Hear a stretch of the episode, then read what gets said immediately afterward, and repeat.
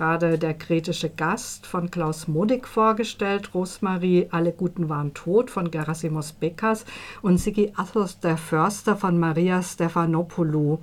Und die Bücher haben ja alle verschiedene Schauplätze in Griechenland zum Mittelpunkt wo jeweils die deutsche Wehrmacht oder die SS schrecklich gewütet haben.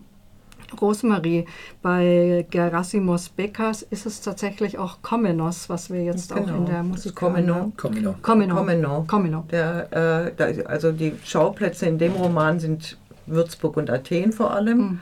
aber äh, tatsächlich äh, beginnt diese, in dieser zweiten Zweitebene 1943 der Roman äh, erzählt von Komeno, wo eben dieser äh, Protagonist gerade eben noch äh, eine Hochzeit gefeiert hat und äh, später auf seiner Flucht nach Ossos, äh, Assos äh, erfährt er dann, dass äh, alle umgebracht worden sind, alle, mhm. mit denen er gefeiert hat. Und so. Mhm. Er kommt dann ja weiter nach ähm, Megaspileon und Megaspileon ist eben auch ein Ort, der ein Kloster, der, das schon sehr altes Kloster, das auch äh, dem Erdbogen gleich, gleich, gemacht wurde und alle Mönche äh, umgebracht wurden. Das ist also historisch belegt, witzigerweise, nicht witzigerweise, tragischerweise muss man da sehr lange suchen, bis man das, mhm. dieses Kapitel dann auch tatsächlich findet in der Sekundärliteratur.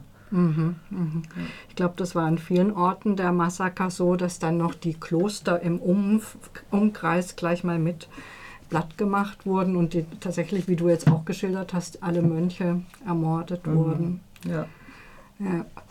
Ähm, Sigi, bei dir war der, Schau der Hauptschauplatz auf dem Peloponnes. Ne? Ja, genau, auf Kalafrita. Mhm. Und eigentlich, das ist mir jetzt erst eigentlich klar geworden, ähm, äh, das ist schon der, das ist der Hauptschauplatz, mhm. obwohl äh, die Protagonistin des Romans, also die Nachkommen von mhm. Arthurs, die leben dann teilweise ganz woanders, mhm. weil ähm, also seine Frau, die Marianti, die lebt schon dort, aber ihre Tochter, die will dann weg, die geht nach Athen. Und deren Tochter wiederum, die Levki, die geht dann in die USA, um da zu studieren und lebt da sehr lange, bekommt da auch eine eigene Tochter, aber die, die geht dann wieder zurück nach ähm, Calafrita und, die, und deren Tochter wieder, also die Urenkelin von Arthurs, ähm, die, die, lebt auch, die lebt auch in Athen, aber allen diesen Erzählungen ist äh, gemein, also den Erzählungen von den Protagonistinnen in gemein, dass die wahnsinnig stark auf Calafrita bezogen mhm. sind. Es ist einfach auch so ein Ausdruck davon, wie, wie diese Geschichte, diese Familiengeschichte, mhm. das, das Leben dieser Frauen stark geprägt hat. Mhm. Also faktisch habe ich dich richtig verstanden, sind in Calafrita auf jeden Fall quasi die ganze männliche Bevölkerung ja. umgebracht wurden und den Frauen ist irgendwie gelungen zu fliehen aus dieser Kirche, in die sie Ja, man wurden. weiß das gar nicht genau, wie das eigentlich mhm. äh, geschehen konnte. Mhm. ist ganz eigenartig, aber mhm. man weiß das offenbar nicht, wie es mhm. dazu kam, dass die sich retten konnten. Mhm. Hadi, in, bei Klaus Modek ist Kreta der Schauplatz, wo die Wehrmacht ja auch ganz furchtbar gewütet hat. Ähm, welche, was erfährt man da über diese kritischen Schauplätze? Also was ich interessant finde, ähm, gerade auch wenn ich an diesen Günter Webi Sommer denke, der per Zufall in irgendeinen Ort mhm. kommt und sofort mit einem Massaker konfrontiert wird. So ist es in dem Roman von dem Modig dann im Grunde auch. Es sind alles irgendwelche Orte, kleiner, größer, wo Massaker durchgeführt werden. Mhm. Heute weiß man zumindest, das ist schon mal ein Vorteil, dass es Calavrita gab oder Distomo. Das sind so die ja, zwei zwei Orte, die immer so genannt werden. Aber im Grunde war fast kein Ort davon verschont geblieben, von dieser Massakergeschichte. Und das kommt bei dem, eben in dem, in dem kritischen Gast ganz gut raus. Das sind unbekannte Ortschaften. Teilweise werden die, glaube ich, gar nicht genannt. Da ziehen die Deutschen durch und sofort wird alles platt gemacht. Mhm. Warum auch immer. Und das ist eigentlich so das Eindrucksvolle ähm, und das Schreckliche wenn man ja, bedenkt, äh, gut, ich war noch nie in Griechenland, aber viele waren in Griechenland, die mit Sicherheit, mit, die dort äh, eigentlich konfrontiert sein müssen. Manchmal gibt es wie in Comeneo gibt so eine Säule, wo die ganzen Namen draufstehen. Der äh, Günter Sommer, der steht davor, sagte und er ist entsetzt. 17 Leute tragen alle den gleichen Namen eine ganze Familie ausgerottet, stehen da auf, diesem, auf der Säule. Mhm. Und so ist es in vielen Orten, mhm. die aber vielleicht gar keine Säule ja, haben, die ja. nichts daran Wie haben. ist das in deinem Roman oder auch in euren Romanen? Weil du hast ja, ähm, ich glaube, ganz in deiner allerersten Erwähnung des Buches hast du gesagt, es ist ja immer die eine Sache, so ein schreckliches, diese schrecklichen Ereignisse und dann in einen Roman zu fassen. Mhm. Ja? Und es ist eine sehr heikle Aufgabe, auch solche Grausamkeiten in Romanen zu schildern. Ja? Wie ist denn das äh, gelöst in euren Büchern? Wie wird das literarisch gemacht, dass man es überhaupt aushalten kann auch? Wie ist das bei Klaus Modig? Erstmal ist, ähm, ist es sehr ähm, schlicht gelöst. Also er hat, benutzt jetzt keine besonderes ähm, schlimme Beschreibung oder irgend sowas mhm. oder Wörter oder sonst wie, sondern das überrascht erstmal und ähm, macht einen ein bisschen schwankend, weil er schreibt über solche Sachen so ein bisschen en passant. Bisschen nüchtern. Bisschen oder? nüchtern. Es geht dann gleich zur nächsten Szene über und so. Mhm. Also das ist, aber mir ging es so, gerade diese Beschreibung war dann letztendlich dann doch was so im Kopf hängen blieb, ne? als wenn du jetzt ähm, endlos jetzt irgendwelche Massaker genau beschreibst, ja. sondern dieses beliebige, willkürliche, mhm. quer durch die Landschaft fahren und alles ausrotten, was einem vor die Flinte kommt. Mhm. Das ist das, was so dieses Brutale ausmacht und das geht da ganz gut. Man kann viel kritisieren an dem Roman noch dazu, aber das sind Sachen, die sind, glaube ich, ganz gut geworden. Mhm. Wie ist es bei, ähm, man erfährt ja schon ein bisschen auch was über diese Massaker in den Klöstern und in den Kommenau. Wie? Also bei äh, Geras Bekas, Gerasimus Bekas ist es eher so ja, ein bisschen slapstick-artig abgehandelt. Also, Auch das Massaker.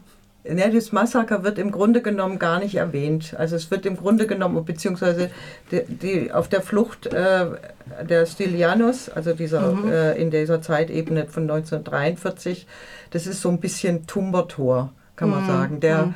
eigentlich mit dem Ganzen nichts zu tun haben will. Sein Vater ist ein berühmter Partisane und äh, dann erfährt er es auch so ein bisschen en passant und also seine Haltung geht dem gegenüber, er kommt ja dann zum Schluss nach Athos und Athos, tatsächlich, das ist diese Mönchrepublik, die war sehr deutschenfreundlich. Mhm. Da ist er mit Deutschen ein- und ausgegangen und äh, die haben dann mhm. dort, also die waren ein sehr beschützter mhm. Ort. Ne? Mhm. Und also es kommt tatsächlich nur in, den, in der äh, Gegen, in dem gegenwärtigen Be äh, Beschreibung gibt es eine Stelle in diesen Briefen von der alten Frau Chenaki, mhm. wo dieses, diese, dieser Kampf im Grunde genommen beschrieben wird und wo das so ein bisschen rauskommt, diese, diese Schrecklichkeit mhm. eigentlich. Mhm. Aber mhm. ansonsten ist, der, ist es nicht das, die Intention von dem Buch. Oder vielleicht die Intention, es leicht darzustellen. Oder das, das ja, man weiß es nicht. Man weiß es man nicht. Weiß es nicht. ähm, Sigi, bei ähm, Maria Stephanopoli interessiert es mich auch, weil da habe ich den Eindruck, das Buch kreist um dieses Massaker. Ja. Wie schafft sie das literarisch, dass man es aushält? Ähm, ich finde es manchmal schon auch schwierig mhm. auszuhalten. Also vor allem geht es ja auch darum, was das alles für die Überlebenden bedeutet. Und, äh, und die müssen dann halt nach, die gehen, ziehen halt, die Frauen ziehen nach dem Massaker dann halt los. An diesen äh, Kapi-Acker heißt der und, äh, und bergen dann ihre Toten und begraben die das, das, ist der, das ist der Anfang und, äh, und, diese, und es geht eben vor allem um die, um die Wunden, um die Traumata, die dieses Ereignis mhm. dann eben aus, ausgelöst hat. Also ich meine, auf der einen Seite, also die geliebten Menschen sind einfach weg, die Trauer, die man da leisten muss, aber auch das Dorf ist zerstört. Die sind, die sind dann bettelarm, die haben einfach nichts mehr, die müssen alles wieder aufbauen. Mhm. Und eben dieses, dieses, dieser ganz besondere Kniff, den die Maria Stefanopoulou da macht, der, der Artus, die Hauptfigur, der, ähm, man weiß ja eigentlich nicht genau, ob der jetzt noch ob der jetzt überlebt hat mhm. oder ob er tot ist, mhm. löst sich vielleicht, ich kann eigentlich auch nur sagen, vielleicht löst sich am Ende auf, aber es, mhm. es, das, es bleibt so im Ungewissen. Der wird wie so eine mythische Figur eigentlich, der, der auf sich selber eben schaut, wie ihn die Kugel trifft, was ihm da passiert. Mhm. Und er nimmt auf der einen Seite den Tod halt an, auf der anderen Seite sieht er sich aber noch als einer, der Aufgaben hat. Und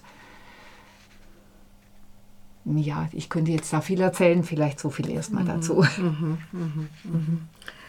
Wie ist es ähm, denn eigentlich? Ich habe ja vorher gesagt, dass der Holocaust in Griechenland auch ähm, richtig schrecklich war. Fast alle Juden und Jüdinnen wurden umgebracht. Ist das Thema in euren Romanen? Bei mir nicht. Bei Gera Gerassimus Bekas, Bekas nee. nicht, ähm, bei der Maria Stefanopoulou? Nee, auch nicht direkt. Da gibt es einmal so einen kleinen Vergleich, eben dass die Menschen von den Deutschen eben als äh, minderwertig oder als Nichtmenschen betrachtet werden. Und da wird so ein Vergleich mm, gezogen. Ansonsten dachte oder ansonsten denke ich, dass es vielleicht äh, ein Thema ist, wie eben mit dem Thema Erinnerung, Schuld und Vergessen umgegangen wird. Also bei dem Modig wird es halt angesprochen. Es geht an einer Stelle darum, ähm, dass alle jüdische ähm, Einwohner von Kreta zusammengetrieben werden sollen.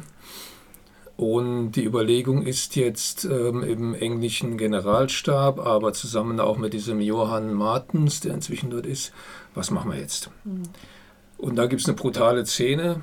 Da sagt nämlich der englische Offizier, ja, wir können uns um die paar hundert Juden in Kreta nicht kümmern. Der Krieg hat jetzt da andere Frontenverläufe und so. Kreta ist uninteressant geworden und wir können da leider nichts machen. Das ist dann, erschreckt man erstmal, kann das sein? Ist es so passiert? Also da fängt man dann schon mal zu überlegen, wo finde ich jetzt irgendeine Quelle, die da was äh, erzählt. Und dann kommt es dann auch tatsächlich zu dieser ähm, Erfassung durch die Deutschen auf Kreta. Alle Juden und Jüdinnen werden auf ein Schiff gebracht, das nach äh, Deutschland ins KZ irgendwo gebracht werden soll. Und kaum sind die, ja, und kaum sind die ausgelaufen, wird dieses Schiff von einem englischen U-Boot torpediert an, und alles geht unter mit Mann und Maus. Und da Ist das historisch? Oder? das ist historisch, das findet Ja? man, das ist Okay. überall. Also man, es gibt allerdings auch eine Quelle, die sagt, es war eine Mine gewesen. Mhm. Aber ähm, manche Quellen wissen genau, wie das U-Boot hieß und wie der Kommandant hieß. Aber was er jetzt macht, er sagt, die Deutschen hätten die Engländer informiert, wer auf diesem Schiff ist. Und Mhm. unterstellt in gewisser Weise, die Geschichte, die ich eben erzählt Mhm. habe, von diesen, ähm, ist nämlich vorher, unterstellt im Grunde so, eine Linie, als wenn den Engländern das letztendlich auch egal war, was da stattgefunden hat. Das weiß ich jetzt nicht, wie weit er da weit über das hinausschießt, was man sich so denken kann. Das muss man dann eben nochmal gucken. Mich würde, ich würde gerne noch zum Widerstand kommen, zu den PartisanInnen. Was erfährt man denn darüber in euren Romanen? Sigi, bei Assos der Förster hast du hast ja schon eine tolle Stelle vorgelesen, diese Auseinandersetzung, weil diese Massaker ja immer angeblich Vergeltungsmaßnahmen waren. Ähm, wie dann eben quasi auch in der Bevölkerung die Partisaninnen als die Schuldigen gesehen werden. Also das finde ich halt richtig toll in diesem Buch, weil, weil durch diese verschiedenen Perspektiven gibt es da halt äh, ganz unterschiedliche Auffassungen darüber oder kommen ganz unterschiedliche Stu Stimmen zu Wort. Ich fand das wirklich eine vielschichtige Auseinandersetzung. Also zum einen gibt es das, was du gesagt hast, dass den Partisanen den Schuld, die Schuld zugewiesen wurde. Es gibt aber auch eine Auseinandersetzung darüber, dass, dass, ähm, ja, dass es guten Grund war, gab, die Partisanen zu unterstützen, weil es die Griechenland war besetzt, die Deutschen haben Gräueltaten ähm, ausgeübt und da, da gab es eine ho hohe ähm, Identifikation, also vor allem zur Zeit des Krieges. Und gleichzeitig findet man dann aber auch Auseinandersetzungen darüber, über das Verhalten der Partisanen, ob das, ob das korrekt war. Und da geht es nicht nur um solche Sachen wie, ja, dass die vielleicht manchmal äh, provoziert haben, sondern eben auch, es geht auch um ethische Fragen. Also das, was quasi den Auslöser gab, dieses Ereignis, dass da die ähm, dass da deutsche Gefangene umgebracht worden sind. Das wird insbesondere von Athos ähm, ganz stark in Frage gestellt. Er sagt, ähm, das sind, es sind Kriegsgefangene. Man darf, niemand darf Kriegsgefangene umbringen. Also da, es gibt ein Kriegsrecht, das widerspricht dem. Und so gibt es äh, an verschiedenen Stellen eben Auseinandersetzungen. Aber dann wird auf der anderen Seite wieder, kommt ein Widerstandskämpfer, ein ehemaliger zu Wort und der sagt dann, das war einfach wahnsinnig schwierig mit diesen, mit diesen äh, 86 oder 88, ich weiß jetzt gerade nicht mehr, mit diesen Kriegsgefangenen, weil äh, wir, wir waren eine kleine Gruppe und wir mussten, die ja die ganze Zeit mitschleifen? Mhm. Wo bringen wir die unter uns? So, so ganz pragmatische Aspekte. Mhm. Also so wird da ein sehr vielschichtiges Bild mhm. gezeichnet. Interessant. Ähm, Rosmarie bei Gerasimos Bekas, da ist ja der Vater von diesem jungen Menschen, Mönchen. der 43 durch die Gegend genau. taumelt. Äh, der, der, ist, ist der, ja Partisan. Der ist Partisan und äh, tatsächlich ist es so ein, im Grunde genommen so ein Prototyp der für diese ganze Geschichte, der mhm. hat 1920 gegen die Türken gekämpft, 1940 gegen die Italiener, dann gegen die Deutschen und 1946 gegen die Engländer, die dann natürlich kamen und den, von den Kommunisten nichts wissen wollten und wurde dann schließlich äh, 1947 von den Engländern geköpft. Mhm. So, das ist, ähm, also er hat ja auch den Namen Comino, also mhm. den er, den da, der dann irgendwie an die anderen mhm. gegenwärtigen Protagonisten kommt. Aber da verrate ich jetzt nicht, wie, das, ähm, mhm. wie der jetzt zu mhm. seinem Namen kommt. Und mhm.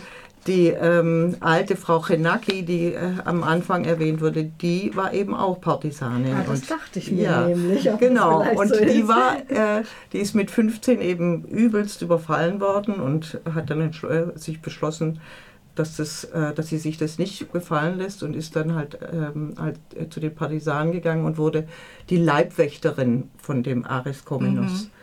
Und äh, Leibwächterin und Geliebte. Und darüber kam sie dann zu diesem, im Alter dann zu diesem jungen mhm. Altenpfleger, der dann äh, den Job für sie besorgen sollte. Genau. Mhm. Ja. Hadi, wir haben nicht mehr viel Zeit, aber kurz zu den Partisanen und zum also Widerstand. Ein zentrales Element in der Erzählung von dem Modig ist ja die Bewusstseinswerdung dieses Archäologen hin zu den Partisanen. Also das wird lange beschrieben. Mhm. Es wird zwar auch bei so Partisanenaktionen beschrieben und so, aber das ist, glaube ich, so ein, so ein wichtiges Element dabei, wie er jetzt so nach und nach erkennt, man muss die unterstützen. Ich mhm. muss da jetzt als Deutscher hin, meine Leute machen da Massaker und ich mache jetzt was anderes. Ich unterstütze das. Das ist für den Modig so ein zentraler Knackpunkt in diesem ganzen äh, Teil, wenn er äh, die Partisanen da beschreibt. Das finde ich ganz interessant. Es ist ja auch so, dass es ähm, tatsächlich eine Organisation deutscher Soldaten gab in Griechenland, so ähnlich wie das Nationalkomitee Freies Deutschland in der Sowjetunion, gab es sowas auch in Griechenland, wo eben die ähm, deutschen Soldaten dazu aufgerufen werden, jetzt sich den Widerstand anzuschließen, zu desertieren und dann entsprechend da mitzumachen. Das wird dann zwar überhaupt nicht erwähnt da drin, aber es wird dadurch, dass er jetzt diese Geschichte um diese Freundschaft zwischen dem Andreas und dem Johann da erzählt, und dann schließlich, dass er Johann dann Partisan wird, äh, ziemlich gut dargestellt. Mhm. Oh, jetzt ist die Frage, also ganz kurz ähm, noch die allerletzte Frage, aber ihr müsst jeweils mit einem Satz antworten mhm. oder sollen wir es lassen? mhm. weil ich hätte ja gerne noch was zum Hinterher, weil ihr habt drei Erinnerungsbücher, ne? es, mhm. alle drei thematisieren das Hinterher. Und das hinterher ist ja auch frappierend, weil es hat weder eine Verfolgung der Täter noch eine Entschädigung der Opfer äh, stattgefunden. Was erfährt man vielleicht ganz kurz bei euch? Ist das Thema in euren Büchern oder was ist das Thema über das Hinterher in euren Büchern? Also bei mir ist es, glaube ich, tatsächlich zentral, dieses Hinterher, mhm. weil dieses äh, Griechenland, was da beschrieben wird von der Gegenwart, dem geht es nicht gut. Und es wird tatsächlich, also immer wieder kommt so eine, kommt es halt rein. Ich vermute mal, dass es auch ganz bewusst von dem Autor mhm. so angelegt ist, dass dieses Elend eigentlich, das da beschrieben wird, in, also Armut und so weiter, äh, tatsächlich auch seine Ursache eben in diesem damals hatte. Mhm. Mhm vielleicht auch auf die Finanzkrise, genau, wo ja die, die griechische Regierung genau. das auch immer wieder gesagt hat, ja. wir wollen erstmal die Entschädigung, ja. bevor wir hier unsere Schulden bezahlen. Sigi, bei Assos der Förster? Da ist es so, dass äh, zwei Deutsche im Roman auftauchen, mhm. und zwar ein Kurt, der war auch Wehrmachtsangehöriger, der war auch der war bei, dem, ähm, bei der Geschichte, als die Partisanen, die Deutschen ähm, eben da äh, in die Schlucht gestürzt haben, war dabei und hat überlebt.